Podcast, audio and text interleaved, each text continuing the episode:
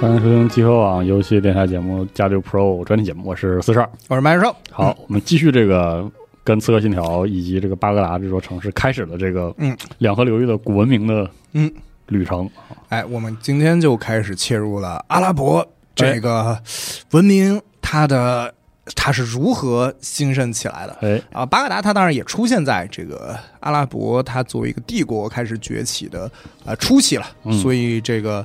这期大家会发现，我们慢慢的迫近了，逼近了这个阿拉伯的这个是的时代啊，就是这个巴格达的这个时代。嗯，嗯，那么我们上一期节目说到这些两河流域这些帝国，他们统治中心一般都在这个呃所谓的星月沃地，或者嗯是在这个两河流域，或者一直到哎可能地中海东岸这块地区。嗯那么很少它会深入到更南边这个以沙漠地形为主的这个阿拉伯半岛。那么从公元六世纪开始啊。因为萨珊帝国与东罗马帝国连年交战，以及嗯这个埃及局势的这种混乱，丝绸之路的西段，从波斯湾北端沿着底格里斯河或幼发拉底河一路到红海的这条商路啊，就越来越不安全了。是的，所以呢，呃，不少商人啊，到了这个波斯湾以后啊，就会向南去迂回，哦，从这个呃沿着波斯湾的西岸啊，从这个阿拉伯半岛的这个陆路去绕道。于是呢，这个阿拉伯半岛就慢慢出现了一些商业城市，哦，其中呢，麦加在其中呢是尤为耀眼的一座哦，城市了出。现了啊，那么统治麦加呢，当时是所谓的叫古莱什部族或者叫古莱氏啊部族。这个麦加除了这个商业活动以外呢，当然它也有它的这个宗教意义啊。其中啊，这个麦加城里面有一个叫做克尔白，也叫做嗯天房的建筑物，里头摆着一颗黑色的陨石哦啊。传说里边啊，当时最早的时候还有三百六十尊的神像。那么，因为当时阿拉伯很多部族是信仰这个多神教的，哦，他们呢就会来麦加对这些神像进行朝圣。那么作为统治这个呃城市的古莱氏的这个部族呢，也因此获得了不少的利益。古莱氏这个部族啊，他们其实有十二个支系、哦啊，那么其中有一个家族啊，叫做哈希姆家族。哈希姆这个词的意思是掰开面饼的人，因为这个家族曾经在一次汉难里面把自己的书分给了灾民，啊，哦，所以以是一个啊，就是慷慨的意思，对吧？五七一年的四月二十四日，哈希姆家族有一名名叫啊穆罕默德的婴儿诞生了，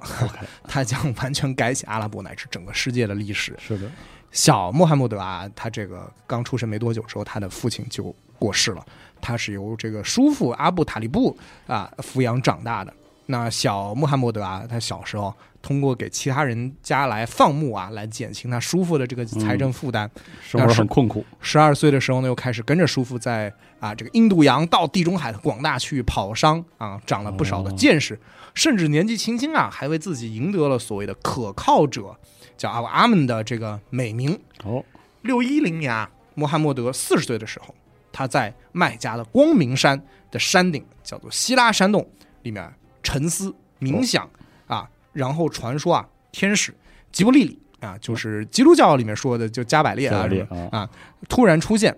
把《古兰经》的经文啊传授给了当时完全不会写字的穆罕默德，哦，所以他完全就是靠记忆把这个经文给记了下来。然后六幺零年，穆罕默呃，这个六幺三年，穆罕默德开始传到伊斯兰教，他的追随者啊就开始慢慢多了起来。嗯，但这却引来了这个麦加的这个古莱氏族的不安啊！为什么呢？因为他崇崇尚什么什么万物非主，唯有真主啊，哦对吧？是的就是说。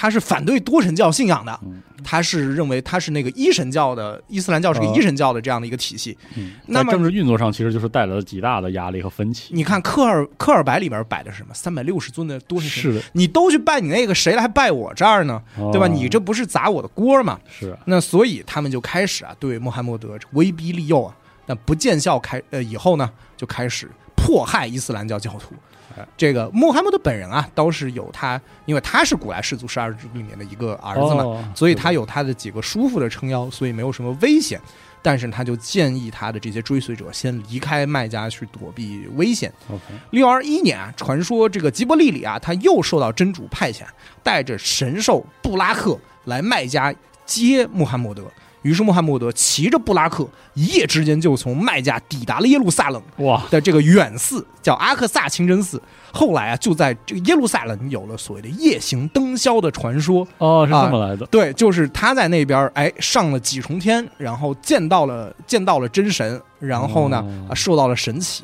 那么耶路撒冷也就是因为这个事情，对伊斯兰教也有了比较特别的意义。哦，那么到了六二二年啊，这个伊斯兰教的这个信徒已经越来越多了，嗯那他们受到的这个迫害越来越严重，于是啊，穆罕默德就带着追随者前往雅士里布，后来这座城市改名为了麦地那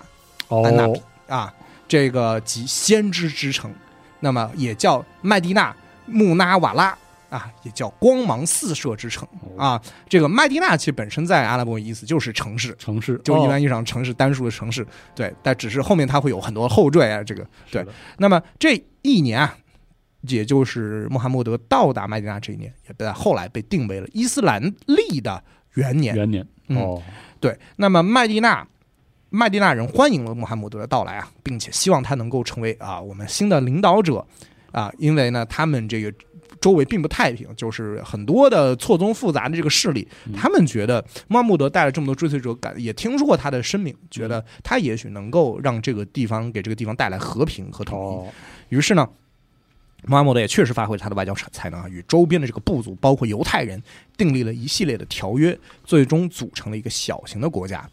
但是啊，在麦加那边，因为因为穆罕默德和大部分这些追随者的离去啊，古莱氏族对留下来的这些伊斯兰教徒的这个哦迫害更加肆无忌惮了。而穆罕默德的军队啊，也开始袭击前往麦加的这些商队。于是，六二四年三月十五日爆发了所谓巴德尔之役。穆罕默德一方以一半的人数以少胜多哇。同年四月，麦加又派出了一万人的军队围攻麦地那，结果又被击败。从此以后呢，这个穆罕默德和伊斯兰教的这个威名得到更多人承认啊。哎，居住在沙漠里的这个贝都因人啊，也在这个时候皈依了伊斯兰教。哦，对那么六二八年呢，相传呐、这个在穆罕默德在梦中啊又得到了神启，于是他就率领了一千五百名伊斯兰教的信徒啊，前往麦加朝圣。哦他们行进到了麦加城外一个叫侯代比亚的村庄时呢，古莱氏族呢，他们派出了使者询问：“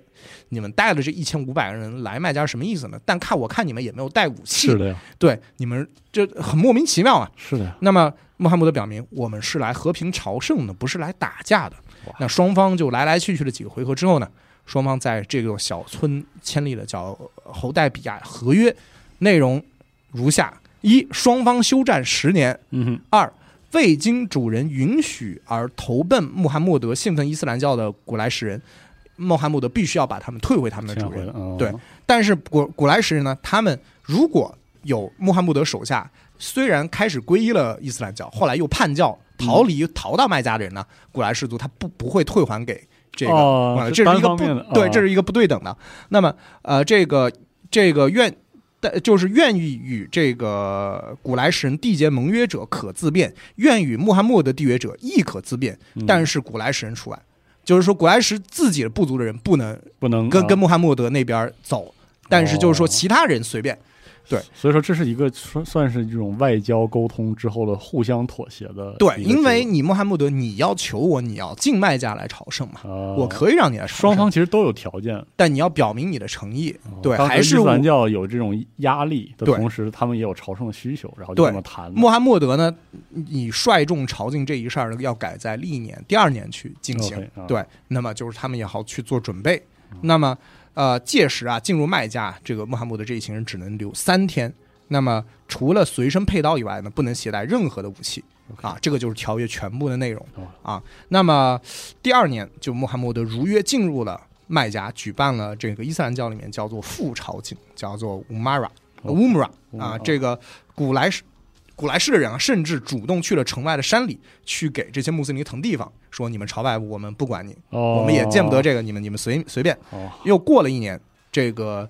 这个当时麦加城内的贵族开始内哦斗，发生内战。那这个呃，穆罕默德就非常灵活，他就就完全没有管条约，直接兵临城下啊。当时麦加的城主是古莱氏族十二支系里面叫沃玛亚家族的一个叫做阿布苏富扬的一个人。嗯，这个他出城啊，与穆罕默德商谈，最终呢，在一系列商谈之后，他当场皈依了伊斯兰教，并且回到了城内。然后呢，麦加决定投降，然后穆斯林浩浩荡荡的入城，然后呢，清除了天房，就是那个克尔白中间的这个神像和壁画，一个只宗留教下的了那那个一块黑石。哦那不少麦加市民呢也皈依了伊斯兰教。从此以后呢，这个穆斯那穆罕默德和他们的这个国家和波斯以及东罗马有了一些冲突，然后大致统一了阿拉伯半岛，为之后的帝国建立了雏形。六三二年，穆罕默德逝世，并且葬在了麦地那。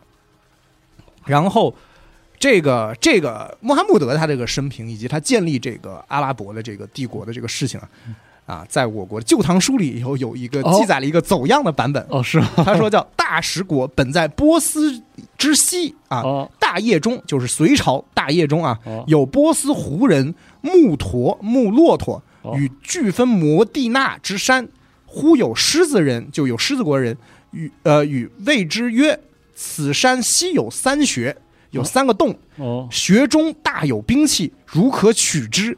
穴中并有白 黑石白纹，读之便作王位。哦，就是指他在光明山的那个山洞里面那个哦啊，听就是天启听到了这个有了天启的这样的一个事情。胡人一言，果见穴中有石及硕硕刃甚多，上有文教其反叛，于是纠合亡命哦，渡恒河水啊、什么夺劫夺商旅，指指的是他们袭击卖家的商队。哦啊，其众渐盛，呃，遂割据波斯西境，自立为王。哈、波斯福林就是福林，就是东罗马啊，哦各遣兵讨之，皆为所败啊。就是我们刚才说这好家些伙事这情，有一个走样的版本 哦啊。，对，呃，穆罕默很德神，穆罕默德他生前呢，他没有制定自己的啊、继承人是谁，奇哦而且他当时没有留下任何的男性的子嗣，哦在之后的这个将近三十年的时间里呢，他建立了这个新生的这个伊斯兰教的这个政教合一的国家，进入了所谓的叫正统哈里发国的这个阶段。嗯那么大概由这个穆斯林们他们呃推举出一个领导者，而这个领导者呢啊称为哈里发。哈里发哈里发的意思呢，大意思是真主使者的继承人嗯啊。而穆罕默德的后面的第一位哈里发是他的岳父啊、呃阿布伯克尔，第二位是他的好友杰出的法学家叫欧迈尔本呃哈塔布。那第三位是穆罕默德的亲密战友以及沃玛亚家族的奥斯曼本阿凡。那第四位是穆罕默德的堂弟及女婿阿里本阿比塔利卜。那么这四位哈里发的领导下呢，正统哈里发国向东进攻萨珊帝国，向西进攻多隆马帝国哦，夺下了大片的疆土。最后呢，这个东线直接灭亡了萨珊帝国，西线呢，西线呢直接打到了今天北非的利比亚。那么大马士革与耶路撒冷这两座重要的城市呢，也被他们相继纳入了版图。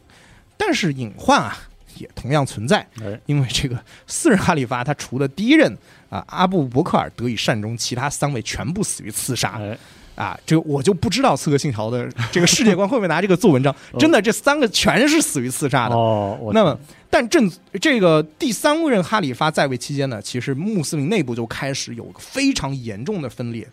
这个第三位的呃哈里发叫做奥斯曼，奥斯曼他是沃玛亚家族人。哎，大家听这个名字，哎，是不是很耳熟？哎是就是沃玛亚家，就是之前那个我们说的麦加城的城主出来见穆罕默德，哦对哦最后投降，哦说皈我依嗯皈依伊斯兰教，后来回城让带领麦加投降的，就是沃玛亚家的城主。哦但是你要知道，这家伙在 皈依伊斯兰教前，就是在城内迫害伊斯兰教徒最起劲的也是这个人。哦啊好家伙那么这个奥斯曼他第三位哈里发，他倒是一个例外。他虽然说王亚家人，但是他很早就跟着穆罕默德离开了麦加，哦然后是他一直以来很亲密的战友。但是现在穆罕默德没了嘛，嗯不在了，不在人世了，他就呃他自己做哈里发以后呢，哎，他开始把很多职位委任给了沃玛亚家族其他人，哎哎，其他的就有点哎，嘀你咕了不对呀、 嗯这个，比如说，他就把叙利亚的总督一个非常重要的位置委任给了自己的这个堂侄，叫做穆阿维叶。那么，这位穆阿维叶是什么人啊？嗯这位穆阿维叶的全名叫穆阿维叶本阿布苏富扬。哎，听到苏富扬的名字，哎，就是那个城主啊！哎，没错，他就是那个城主阿布苏富扬的儿子。哦那么这个总所以说。阿布苏富扬这个人就是有污点的，是的，他当时阿布苏富扬投降的时候，他儿子也早就成年很多，他当时也迫害穆斯林来着，哦所以这个他是很有污点的。这让这个别忘了穆罕默德他是出身哈希姆家族，他是古莱古莱氏族的，就是十二支族另外一个很重要的，他们这个哈希姆家族就非常非常的不满了，他们认为啊，是啊，应该让我们家族的阿里本阿布塔利卜当哈里发，就是后面第四任哈里发。所以他们这派人啊，后来就被称为什叶派，哦，这个分歧是这样的，而支持奥斯曼那一派叫逊尼逊尼派哦哎，是这样来的。那么六五六年啊。一批来自今天伊拉克以及埃及的这个宗教激进分子组成了刺客集团，攻入了奥斯曼在麦地那住所，并刺杀了奥斯曼。这下，这个哈希姆家族拥护的这个穆罕默德的堂弟阿里成为了人望最高的人选。哦啊，这下沃玛亚家族人就不干了，说我们这个死了这么就是死了这么不明不白的，就是一群的呀莫名其妙把他给干掉了。马维亚甚至当时他就公开展示了乌奥斯曼遇刺的时候身着的血衣，暗示说阿里是此次刺杀行动幕后的主使。共识在崩溃啊，这个然而，这并没有阻止阿里顺利的继任哈里发，而沃玛亚家族人啊，纷纷逃离了麦地那。结果呢，这个阿里继位不到五年啊，什叶派里面又分裂出了一群对阿里也有所不满的人。 OK 他们开始会觉得，哎，我们不喜欢奥斯曼，哎然后后来哈里继位就觉得，觉得呃，阿里就是觉得你阿里这个人也软骨头不行，他们又分裂出来了一群叫哈瓦利吉派，他们在库法刺杀了阿里，然后库法的穆斯林呢就拥立了阿里的儿子叫哈森本阿里继任哈里发，哇，但与此为业，呃，与此同时啊，穆阿维叶他是大马士革总督嘛，对啊，他在大马士革树大根深嘛，当时沃玛亚的人全部逃离了麦地那，全都去了去呃去了这个大马士革，然后他们他们把穆哈维也推举为了哈里发，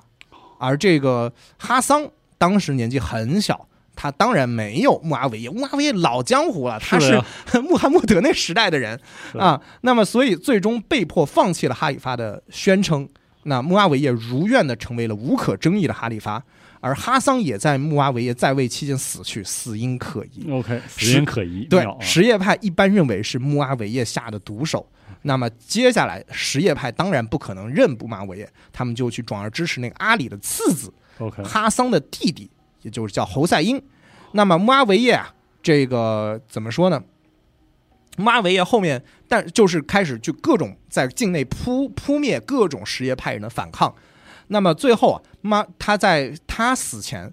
逼迫那些这些以前有话事权的这些阿拉伯各个部族的这些长老，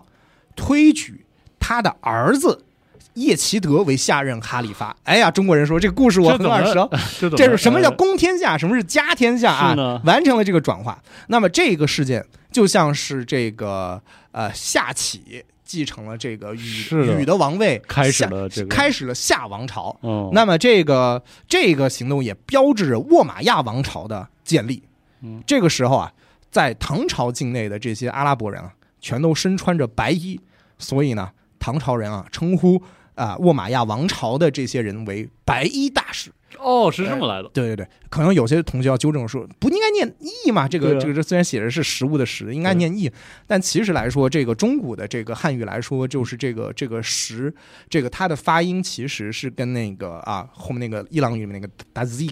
这个 zik。这这这这个发音是更更接近的，就是大家可以查一下，因为之前之前有人说啊，不念大月支，应该念大肉支肉汁什么啊。之类的这这个这个不是现在现在的新的共识是，对，不是这样的，哦对对对。哦那稍微说一句，那么总之在卡尔巴拉一战中啊，这个叶希德军队击败了那个侯赛因的军队，就击败了这个什叶派的镇主侯赛因，直接阵亡。那么沃玛亚王朝此后就一直努力镇压境内的什叶派，什叶派但一直野火烧不尽。嗯那么，因为啊，穆阿维叶的龙兴之地就在大马士革啊，大马士革就是在离地中海西岸比较近的地方。是的呀，对，那么呃，因此啊，这个沃玛亚鲁王朝的都城自然也就是大马士革。那么大马士革这个地方，我们顺便提一句，它在公元前一万年到八千年就有人居住了，哦但是地位一直不高，它就是一个小村落。哦那么直到公元前十二世纪，才由阿拉米人在这里建立了国家，就是阿拉米人可以理解为是亚述人的一个亲戚，哦对他们的语言是高度相通的。阿拉米人在这里建立国家，然后长期跟他跟亚述人作战，最后呢被亚述人摧毁，后来又相继被这个新巴比伦帝国和波斯帝国占领并并成为这个叙利亚地区的首府，而且希腊化时代呢，他就经常在这个塞琉古帝国和托勒密王朝，就是哈亚历山大两个非常重要的继业者帝国之间来回易手，就是哦，这个几乎你可以理解为是一个，呃，两河流域的那个国家和埃及地区国家的一个，就埃及最多能扩展，基本能扩展到这儿，哎，所以两方来回易手。那么它的地位啊，不如这个塞琉古当时的帝国首都叫安条克，嗯但是呢，在罗马帝国治下呢，却再次获得了崇高的地位。公元二二二年啊，还被这个当时罗马皇帝塞塞维鲁斯升格为罗马殖民地，并一直以来都是呃罗马的叙利亚行省的首府，也是丝绸之路的重要的交汇点。嗯，那么到了这沃玛亚王朝时期，大马士革的人口仍然是非常非常多元的，不同的宗教信仰啊、民族啊、社群啊在这里生活。嗯，那么沃玛亚王朝一方面它保留了一种这个宗教宽容的态度，但一方面又要给予伊斯兰教非常高的位置。嗯哼举例来说啊，这个沃玛亚王朝在大马士革最大的一次大型土木就是建立了沃玛亚大清真寺。 OK 今天大家去这个大马士革还能看到啊，而这座清真寺最先是朱庇特的神庙，啊，好，后来嗯基督教成为罗马的国教之后呢，又变成了圣约翰大教哦堂。那之后呢，沃玛亚王朝又花了十年的时间把这里改造为了清真寺。现在这个清真寺啊，也是伊斯兰教的第四大清真寺。那么后来啊，萨拉丁就被葬在了这个地方。哦，哎呀，真是历史交汇的地是方。的，那沃玛亚王朝同样，他也很看重耶路撒冷。那重要的、著名的这个圆顶清真寺，以及就是我们在《刺客信条一》里面看到的那个金色的穹顶啊哦的那个，是哦，就是对，那个清真寺，以及在这个穆罕默德这个夜行灯宵处的这个阿克萨清真寺，就是在沃玛亚王朝的治下修建修的。的哦，啊、你阿拉就是耶路撒冷城内两座可能可能应该是最重要的清真寺，就是也是在沃玛亚时代建立的。也可以看到它繁盛的程度啊。而沃玛亚王朝也是一个十分尚武的政权啊，积极的向这个四面八方的扩张。往东南面，他们攻入了印度的这个信德和旁遮普地区；在西南方呢，他们渡过了这个直布罗陀海峡，在哦伊比利亚半岛灭亡了西哥特帝国，一路挺进了这个比利牛斯山脉。好的后来与啊，就是这那一波，对与铁锤查理率领下的是的法兰克王国军队爆发了图尔战役，或者叫普瓦捷战役，最终被击败。但是这个时候他已经占领了三分之二的伊比嗯利亚半岛。那么在西北方向呢，这个沃玛亚王朝进攻东罗马帝国，这个兵临君士坦丁堡城下，最终被希腊火给挫败了。 OK，再往东北方向，这个沃玛亚王朝挺进中亚，联合吐蕃以及像呃突骑师这样的国家，两次进攻这个唐朝的安西四镇，哦，然后在费尔干纳以及这个波幻城两次被唐军击败，但这个时候呢，阿拉伯人的势力就是已经达到了极盛。那个时候完美的反派造型，哎，呃他们以他们来说，他们就是在这个是这个积极的实现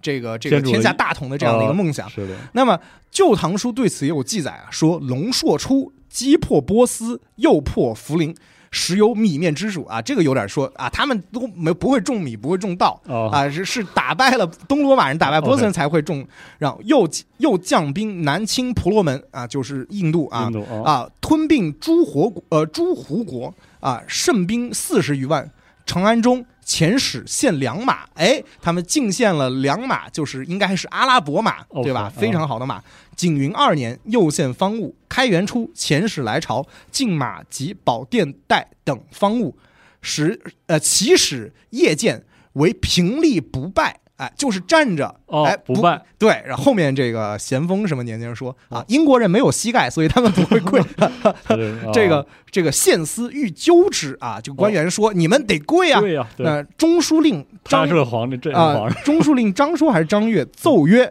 大蜀大食叔俗啊，哦就是大食他们的那个呃民俗跟我们不一样，木易远来，不可治罪啊。他们看这个唐天子的这个天威来过来了，咱们不能够为难人家。 OK 那么上特许之啊，所以这个唐朝皇帝说啊，那不跪就不跪了，啊，拉没倒吧关系。啊，那么这个呃，又寻又遣使朝献啊、又派了使者来。自云啊，在本国为拜天神，我们在国家我们也只就是跪我们的 真主。啊，OK，那虽见王，亦无致拜之法。就算我们的这个王者，我们也不会我们两自己膝哈里盖发，拜。我们都不拜，对，啊、这个索斯吕杰则制啊、就是可能是那些什么呃鸿胪寺，或者是那些啊、这个说说啊，你这个这个你们无礼。那、那个其使随请依汉法制拜，其实西域、康国、十国之类，皆臣属之。就是说西，西域当时那个唐朝安西都护府的一些国家，后来又臣服了他们。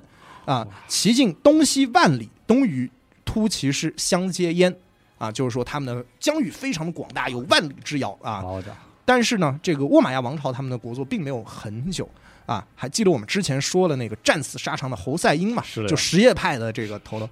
他的孙子叫宰德本阿里，哦在公元七四零年领导什叶派武装起义，起义的地点就是幼发拉底河畔的库法。就是之前我说第三任哈里发奥斯曼被刺的那个地方，那个地方哦库法是伊斯兰，就是现在伊拉克南部一个，也是一个很重要的，对于阿拉伯人来说很重要的一个城市。那么，但是啊，沃玛亚王朝的这个伊拉克总督贿赂了部分这个库法的居民，设计杀死了宰德本阿里。所以，但是这一次的什叶派的起义啊，其实只是一个前菜而已。哦，穆罕默德出自的哈希姆家族，并不只有宰德本阿里，还是有啊阿布阿拔斯。还记得这个哦带着穆罕默德那个这个早年这个早年他不是穆罕默德，他是父亲很很小的时候他就死了嘛，然后对啊就是、是他的叔父阿布塔里布啊、这个抚养他的嘛。是的，当然，穆罕默德不止这一个叔叔，他有好多叔叔，哦呦，还有另外一个就是执笔，这个这个他有一个小叔叫阿拔斯本阿布德啊、呃穆穆塔利卜。这位小叔呢，就是那个阿布塔利卜，就是带亲自带他那个叔叔就比较穷，得带着他出去做生意。哦但是这个呃阿巴斯本呢，这个阿巴斯这个小叔呢，特别特别有钱。哦，那虽然他早年呢在麦加城里面呢也不太支持，甚至有点反对他这个侄子的这个宗教，但是呢后来就皈依了伊斯兰教以后呢，嗯给当时的穆罕默德出了特别多的钱，哦，就是说他非常最重要的一早个的赞助赞者嗯助，者，哦对，就可能有点像是宋家和孙孙中山的关 系，哦，对吧？就是是最早的革命事业的赞助者。那么，呃，阿阿布阿拔斯啊，就是这个叔叔，这个有钱的叔叔的后代。好家伙，那么，这位阿布阿拔斯出身于今天的约旦，那么他与先知的血缘关系啊，给了他一个强权神。啊是的呀 是吧？这个阿布阿巴斯非常聪明的选择了远离沃玛雅王朝政治中心的这个沃玛雅王朝政治中心在大马士革，它是的是呀，以及耶路撒冷，它是在靠整个帝国靠近地中海偏西的地方。是的，那我就去东边儿，哦，他就去了波斯故地以东的叫呼罗珊地区，在这里面建立了他的新的新的根据地。避其锋芒，这对，也就是相当于今天中亚的那几个斯坦，什么土库曼斯坦啊、哦哈萨克斯坦是是这个那位置哦那些位置，建立了自己的呃这个根据地。那七四三年啊，沃玛亚王朝第十代哈里发叫西姆西沙姆一世驾崩，那个阿布阿拔斯。揭竿而起，一路西进，势如破竹，攻入库法。哎，又记得库法又是这个地方，是的，并且将库法啊定为自己未来的都城，因为库法它是在呃两河流域地区，它离大马士革也是有一定距离。是的，对，然后怎么说？七五零年，阿布阿巴斯与沃玛亚王朝第十代哈里发叫马尔万二世大战于大扎布河，阿布阿拔斯获胜。这个沃玛亚王朝大势已去，这个马尔万二世逃回大马士革，但被市民又赶了出来，说呃这个这个这个这亡国之君滚！然后呢，最后呢，死在了在埃及的逃亡逃亡的途中。但是啊，阿布阿巴斯知道沃玛亚家族啊，这个开枝散叶，成员众多，是的呀还有很多成员在世，搞不好谁都会威胁到他的统治。于是呢，他就召开了一个宴会，邀请了沃玛亚家族重要成员前来商议说，未来咱们还是要携手共进，是的，咱们过去这个旧账就不要算了，嗯，咱们就是握手言和，行不行？那沃玛亚家族的人基本也就到了。结果在头盘上菜以前啊，他手下就把所有的来宾都用棍棒殴打致死，我的天，直接打死。然后最后逝者就只给那些主人，就是 呵就是他们阿拔斯家的人端来了前菜，根本就没有没准给备客人啊备菜。啊，哎，是吧？好那家可能就是这个原因啊。从此，阿布阿巴斯他得到了一个绰号，叫做萨法，意思就是屠夫。伙，OK，啊，这个这是不是很权 力的游戏啊？是这个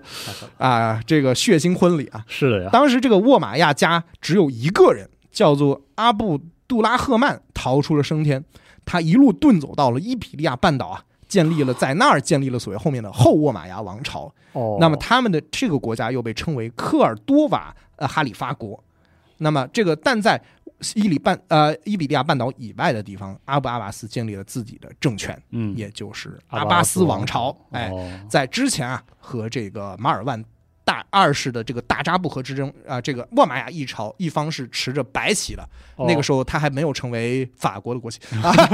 手持着白旗嗯好；阿拔斯一方持着黑旗，哦所以呢，这个阿拔斯王朝之后上黑，所以在唐朝又被称为嗯黑衣大使。哦，就是指这边，对，阿巴阿巴斯啊，他虽然对于沃玛亚家族特别不留情，嗯但是在内政治理上面呢，其实是非常非常温和和宽容的。哦，他的政府里面呢，不仅有穆斯林人和阿拉呃有不仅有穆斯穆斯林和阿拉伯人，他也有波斯人、犹太人，甚至还有这个涅斯托利派的基督徒，就是景教，就是哦中国所说的景教。教，哎，哦，在军队建设上面，他也不同于前代只接受阿拉伯人和穆斯林，他的军队里面各种各样的人都有。哦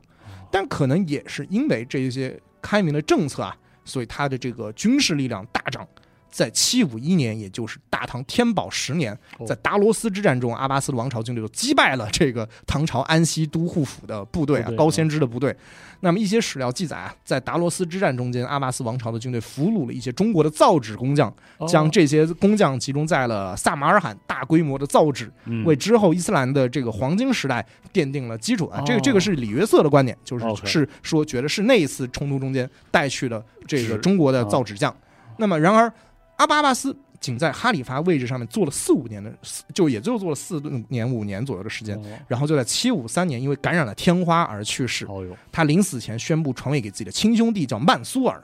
但是这个曼苏尔啊，在最初的继位十年啊，并不太平。这个倭马亚王朝的残党啊，然后开第始四哦然后包括第四任哈里啊哈里发那个阿里，就是正统哦的那个哈里、阿里的残党，甚至他兄弟根据地不是在呼罗珊嘛？是呼罗珊那个人民都造过反，但是最后都被他一一扑灭了。哦这个时候他就意识到说，这个我觉得老是这个待在这个库法这个地方嗯建立我的都城，我觉得不太行，是的呀，我需要在一个更好的地方。适应现在新的这个还不算稳定的形势，建立一座新的都城，在那儿定鼎我的江山。 OK，那么，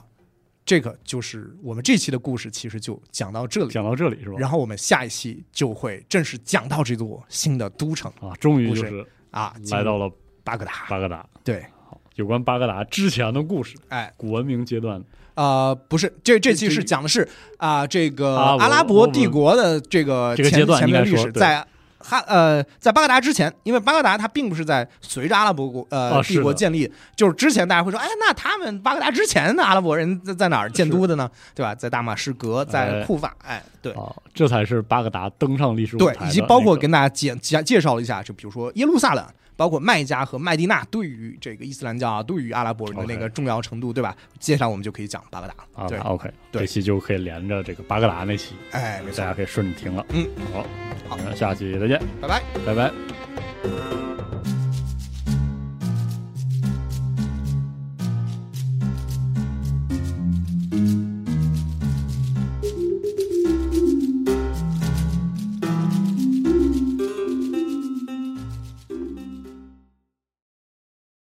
核战争结束二十年后，人类几近灭亡，世界成为一片废墟，楼房倾塌，森林化为灰烬，遍布辐射尘的地表被各种变异生物占据。最后的幸存者们蜷缩在莫斯科地铁站与隧道中，建立起新的团体、城镇和文明。在挣扎求生的同时，也开始了无休无止的斗争与厮杀。人类沦为野兽，最后的避难所正是永久牢笼。年轻的阿尔乔姆生活在地铁北部的展览馆站，他始终无法忘记已经离去的母亲，也热衷于幻想战前世界的模样。俄罗斯废土科幻小说经典代表作，游戏《地铁2033》原著小说，集合网独家正版有声书《地铁三部曲》，现已在集合网及集合 App 独家上线连载。